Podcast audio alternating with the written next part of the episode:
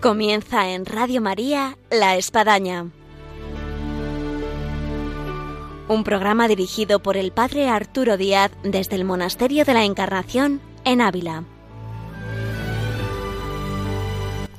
Hola, buenos días, bienvenidos a La Espadaña. Les habla el Padre Arturo Díaz.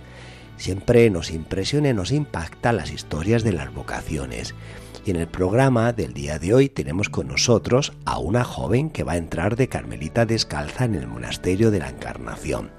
Con ella vamos a compartir lo que supone esta llamada, lo que ha sido para ella el que el Señor la impulse a dar este paso de entrar como Carmelita descalza y de alguna manera nos vamos a contagiar de este entusiasmo, de esta alegría y de este correr a la santidad por el camino de Santa Teresa. Así que yo les diría que no se pierdan. Donde estén, escuchen este programa con atención porque nos va a ayudar mucho. Y ahora comenzamos.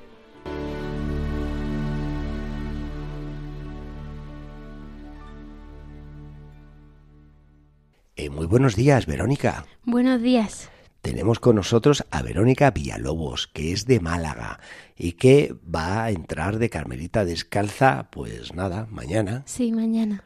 Eh, Verónica, eh, además de esta presentación de, tu nombre, apellido, de dónde eres, eh, ¿nos puedes contar un poco tu entorno, tu familia, que has estudiado? Pues, por gracia de Dios, somos una familia numerosa. ¿Cuántos sois? Somos ocho hermanos y, de lo, y Dios nos ha bendecido con muchas vocaciones. Sí, me consta porque yo he visto por aquí alguna de, de hábito. Sí, tengo una hermana religiosa del Verbo Encarnado, tengo dos hermanos sacerdotes del Opus Dei, sí. una hermana numeraria y bueno, dos casados. Y ahora tú, entonces vamos de ocho, cinco religiosos. Sí. Uy, qué, qué regalo, qué maravilla. De cinco religiosos, una familia de ocho hermanos. Sí, sí, sí. ¿Y tus padres qué dicen de todo esto? Pues mis padres están súper contentos porque para ellos no hay mayor alegría que entregar un hijo a Dios. Claro que les cuesta porque son normales y humanamente muchas veces te cuesta entregar un hijo, ¿no? Pero sabemos que estamos unidos en un amor más grande que es el corazón de Cristo. ¿Y tus padres cómo han hecho posible que de ocho hijos, cinco sean religiosos? Pues la verdad ¿Cuál es, que... es la receta, la fórmula? Porque aquí hay oyentes que están escuchando y dicen, ¿cuánto me gustaría tener una hija, un hijo sacerdote? ¿No? ¿Cuánto me gustaría que la nieta o alguno de los nietos fueran? Bueno, ¿cuál es la receta de tus padres, si se puede dar? Pues mira, la receta, la verdad es que ellos nunca nos han dicho. Me encantaría que mi hija fuera monja. Que... Ah, ellos no lo han dicho. No, nunca nos lo han dicho. A lo mejor han tenido calladito. Ellos lo han, han dado mucho ejemplo. Por ejemplo, yo todas las mañanas cuando me levantaba veía a mi padre rezando en el sofá.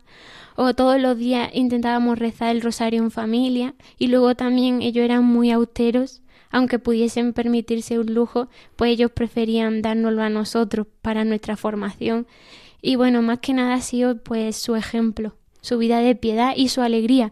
También una familia numerosa que es de Dios siempre tiene mucha alegría en casa y eso pues también ayuda muchísimo. Eh, sin duda alguna, eso hay que resaltarlo, lo que es la alegría con la familia numerosa. Sí, de verdad, ¿eh? Es un don eh, frente, bueno, a otras situaciones en las que pues efectivamente la, alegría está ausente en el hogar y si brota el egoísmo, eh, el estarse mirando sobre sí mismo y donde todo está mal, todo está fatal, todo están de mal humor. Además es como una piedad sencilla que brota desde la niñez, porque yo ahora veo a mi sobrino que poco a poco... ¿Cuántos sobrinos tienes? Bueno, tengo cuatro. Cuatro. De dos casados, cuatro. Uno de cuatro años y, y la pequeña tiene siete meses. Y yo ya veo como ellos, por ejemplo, pasan por el pasillo y le dan un beso al niño Jesús. Eh, o van ya empiezan a, a, rezar el Ave María, pues son cosas pequeñas, pero que ellos con su piedad infantil, pues ya están amando a Jesús. Sí, eh, bien, tú decías en torno a, la familia el testimonio de tus padres. Sí. Eh, ¿Cuánto hace el testimonio? Muchísimo. Eh, muchas veces hay padres preocupados de sus hijos y bueno, habría que rever el tema del testimonio. Cuánto el testimonio puede impulsar, puede animar, puede ser esa predicación silenciosa, callada, pero eficaz. Sí, es muy eficaz porque, sobre todo en la adolescencia, que uno quizás no muestra tanto, pero pero todo lo que uno ve se queda. Entonces, por ejemplo, si tu padre en vez de ir a hacer un, un recreo en el trabajo, pues se va a misa y vuelve rápido, pues eso tú lo ves. Y... Te hace pensar que debe tener la misa para que mi padre en medio del trabajo, en una misa en tres semanas, se vaya a misa. Claro. O que mi madre con muchísimas cosas teniendo que cuidar a mis abuelas y no sé qué. Bueno, o sea que siempre es un momento para rezar, para ir a misa. Bueno, eso te, te hace pensar mucho. La vocación, Verónica, no surge así de repente. me imagino que no habrá sido la tuya, que uno se levanta y dice, hoy Carmelita descalza. Sino que, bueno, Dios va poniendo semillas, eh, señales, hasta que de repente pues uno se ve ya con el árbol que dice pues ya vamos a coger los frutos o se ve ya en el camino de que la señal está clarísima.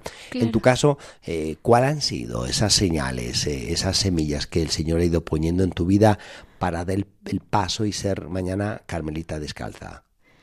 Pues yo creo que, mm, a ver, sería como difícil no explicar esto, pero eh, lo que yo veo es que mm, estamos en un mundo en el que uno vale por lo que produce, o sea, tú produces tanto, tú vales esto, y lo vemos pues en todo, en el nivel académico, en el trabajo, en la familia, a, los jóvenes se nos valora por lo que producimos, ¿no? Y muchas veces eh, nosotros mm, no nos damos cuenta de que valemos porque somos hijos de Dios, ¿no? Y tampoco eh, somos conscientes de, lo que vale la oración, porque para el mundo la oración no vale nada, porque aparentemente no produce nada. Entonces, mm, yo creo que las carmelitas descalzas pues dicen al mundo, a, a todos, que la oración es lo que realmente importa. Y luego son como la vela del sagrario que está indicando que Jesús está ahí. Entonces, la vela siempre está encendida y está ahí de una manera perseverante, ¿no? Pero pero él está indicando a todos que Jesús está ahí, ¿no? Que, que lo importante en este mundo es Él. Sí, pero a ti cuál ha sido eh, la semilla, la señal que te ha hecho decir, bueno, yo, yo voy a ser camelita descalza. La lectura de Santa Teresa, eh, una aparición de la Santísima Virgen que tuviste en el jardín, eh, una confesión, una dirección espiritual, aparición ninguna, bueno, pues la descartamos, ¿no? Eh, el contacto con las carmelitas, eh, la lectura de un libro. Sí, bueno, yo creo que poco a poco todo va influyendo, como usted dice, pues sí, pues la lectura de la Madre Maravilla, de Santa Teresa, que siempre uno va escuchando cosas, ¿no? Eh, mm, a mí lo que más me conmovió cuando vi por primera vez a las carmelitas fue su austeridad, su pobreza y su alegría. Y eso fue lo que me conmovió y, me hizo pensar más si Dios de verdad me quería en un Carmelo. Sí, y, este atractivo que, tú has podido sentir, eh, en el que has podido percibir que Dios te llamaba, eh, ¿cómo lo fuiste elaborando luego? Pues yo creo que es muy importante la oración, la dirección espiritual y, y sí, bueno, yo creo que mucha paciencia y, y saber esperar, saber que los tiempos de Dios no son los nuestros.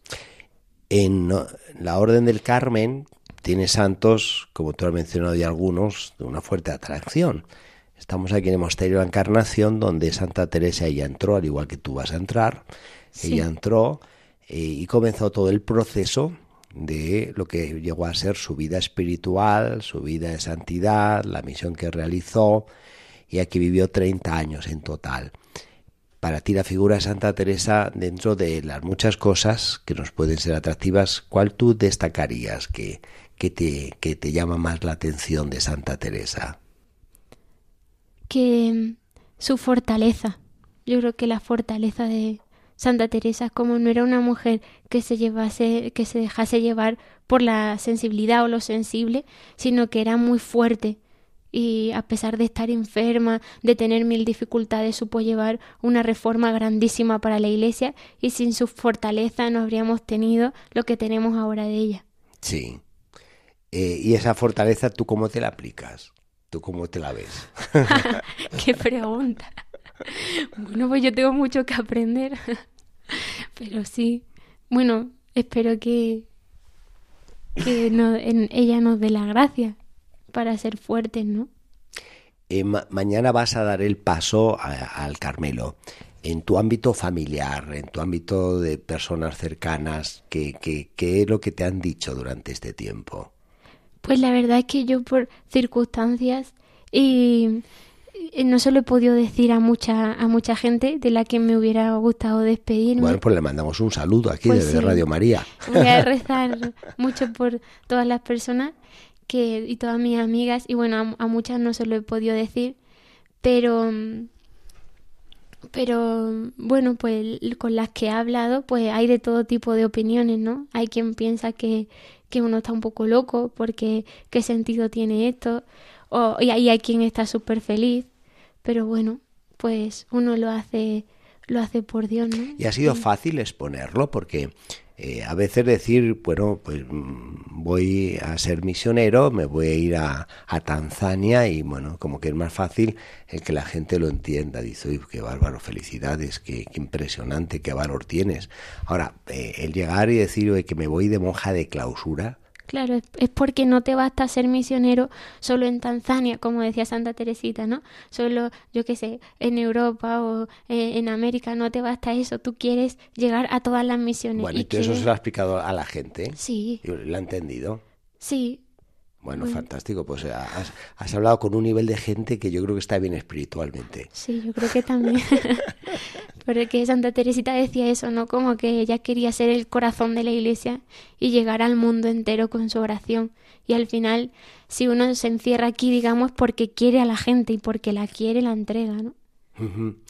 Vamos a hacer un alto, eh, Verónica, vamos a escuchar una música interpretada por las Carmelitas Descalzas de este monasterio, de una música que compuso Marco Frisina, el famoso sacerdote ahí de Italia, y que es muy bonita y que se llama Te seguiré, y que viene muy al caso con, con tu vocación, con el ingreso al Carmelo y en ese seguir más de cerca los pasos de Santa Teresa y los pasos eh, de nuestro Señor. Escuchamos este Te seguiré y continuamos.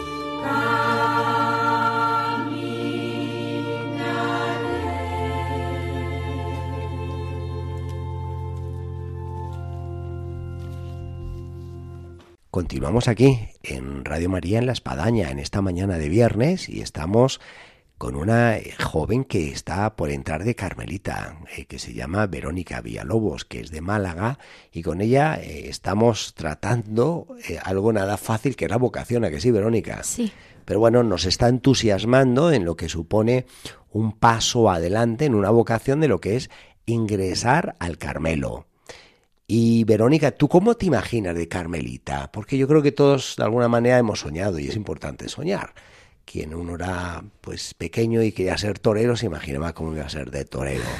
Yo puedo hablar en mi caso, pues cuando estaba para entrar en los legionarios de Cristo, bueno, ¿cómo sería yo como legionario de Cristo, como sacerdote? ¿Qué haría? ¿Qué no haría?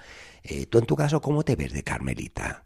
Bueno, pues sabemos que la vida de Carmelita es una vida como María en Nazaret, o sea, muy sencilla. Entonces, lo que me puedo imaginar. De hecho, ¿tú qué nombres te vas a colocar? Porque cuando uno entra en la vida religiosa hasta puede cambiar de nombre. Tú te llamas Verónica, pero a lo mejor dice, bueno, pues me voy a poner el nombre Jerónima, el apellido del Espíritu Santo. En tu caso, ¿cuál va a ser tu nombre y tu apellido? Verónica María del Sagrado Corazón de Jesús. Verónica María del Sagrado Corazón de Jesús. ¿Y, ¿Y, por qué has elegido, bueno, el nombre no tengo que decir porque, bueno, es el tuyo, ¿no? Claro. ¿Y el apellido? ¿Por qué lo has elegido, Sagrado Corazón de Jesús? Pues eso, porque me imagino una vida de Carmelita consolando el corazón de Jesús y que la vida, y sé que la vida contemplativa al final es entrar en el corazón de Cristo.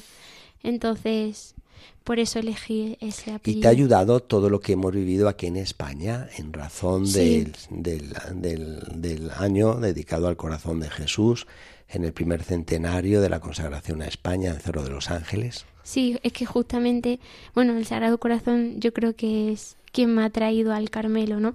Y todo este año he seguido muy de cerca la consagración de, bueno, la renovación de la consagración de España al Sagrado Corazón. Sí. Y de las carmelitas que tú has podido llegar a conocer de alguna forma en el tiempo que has estado aquí, este verano, haciendo un discernimiento, eh, y has podido hablar con las hermanas del torno, en el locutorio.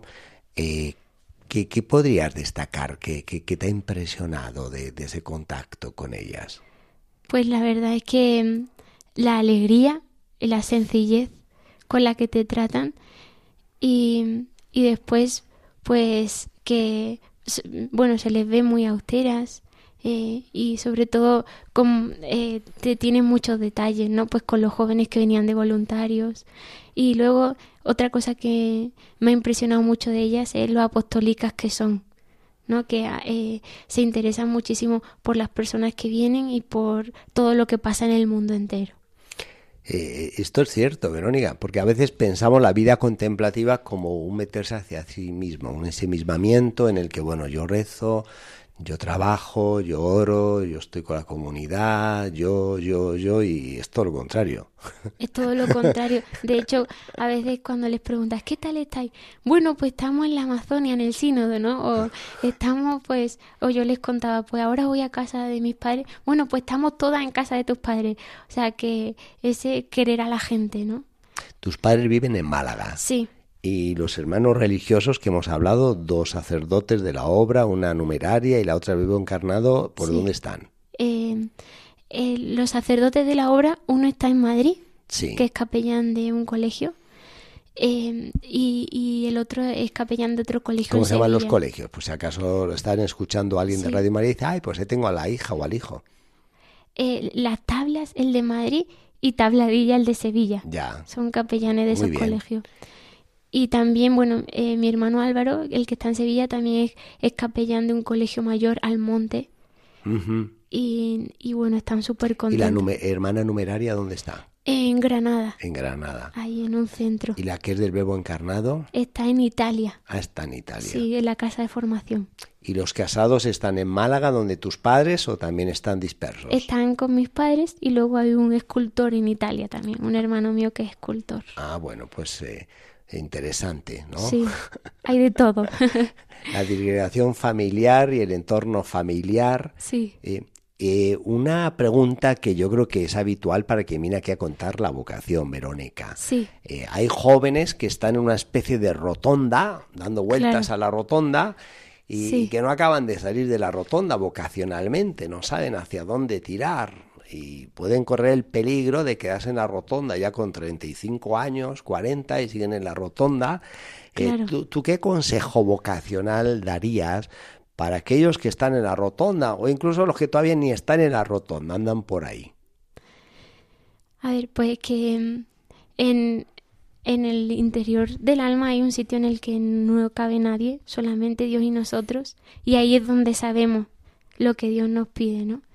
Y luego que no hay que tener miedo porque decir que sí a Dios es como dar un darle un abrazo, decirle que sí. Y en ese mismo abrazo Dios te recoloca, ¿no? Donde lo importante es decir que sí y tener esa disposición. Luego dudas, miedo, incertidumbre siempre hay, pero, pero uno se intenta abandonar, ¿no? Y ofrecerlo también por muchos otros jóvenes que no saben qué decisión tomar. Sí.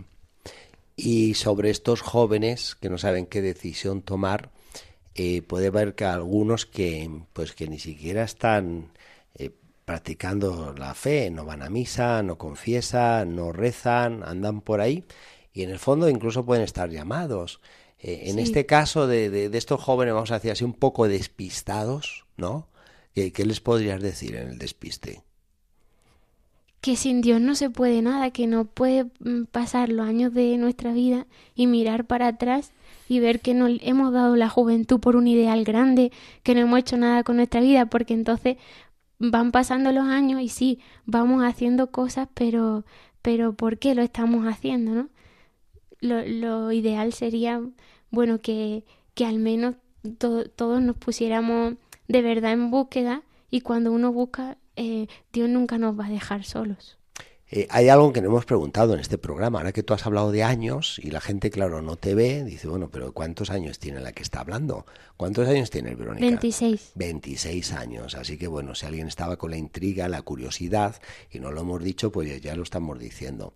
A partir de nada, de mañana, Verónica, eh, tú vas a estar del otro lado de la reja. Hasta ahora, bueno, tú has estado en el locutorio y has visto a las carmelitas de, de, de, este lado para adentro, de clausura. Ahora va a ser al revés, de clausura para afuera.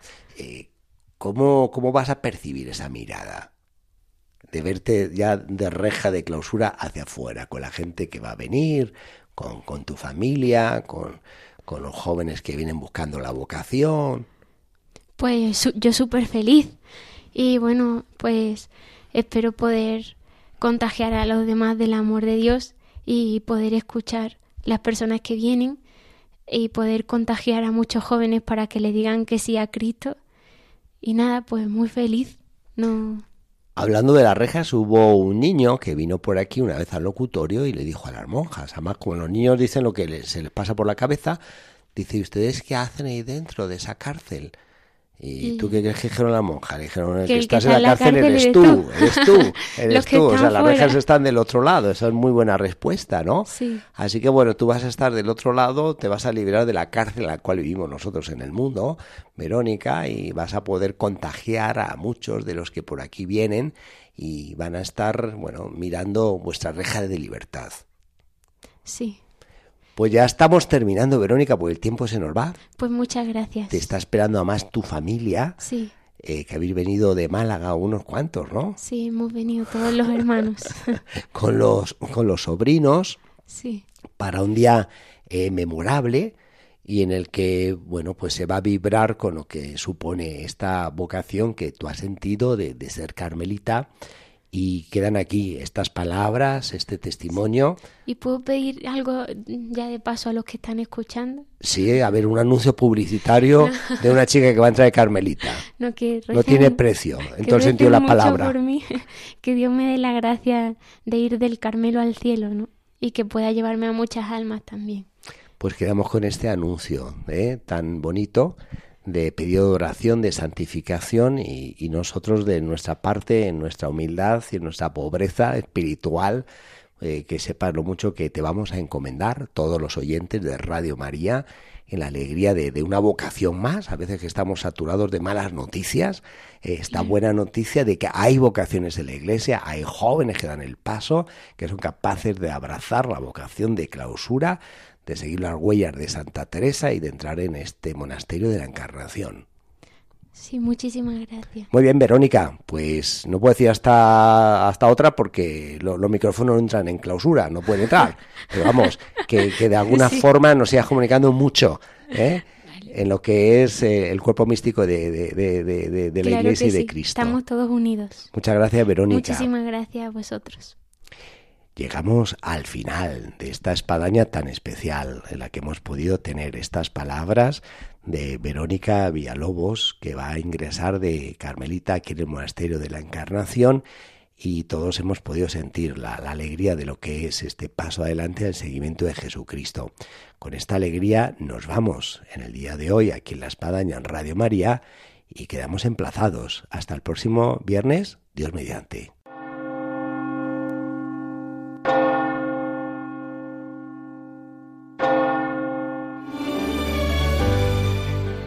Han escuchado en Radio María La Espadaña, un programa que dirige el Padre Arturo Díaz desde el Monasterio de la Encarnación en Ávila.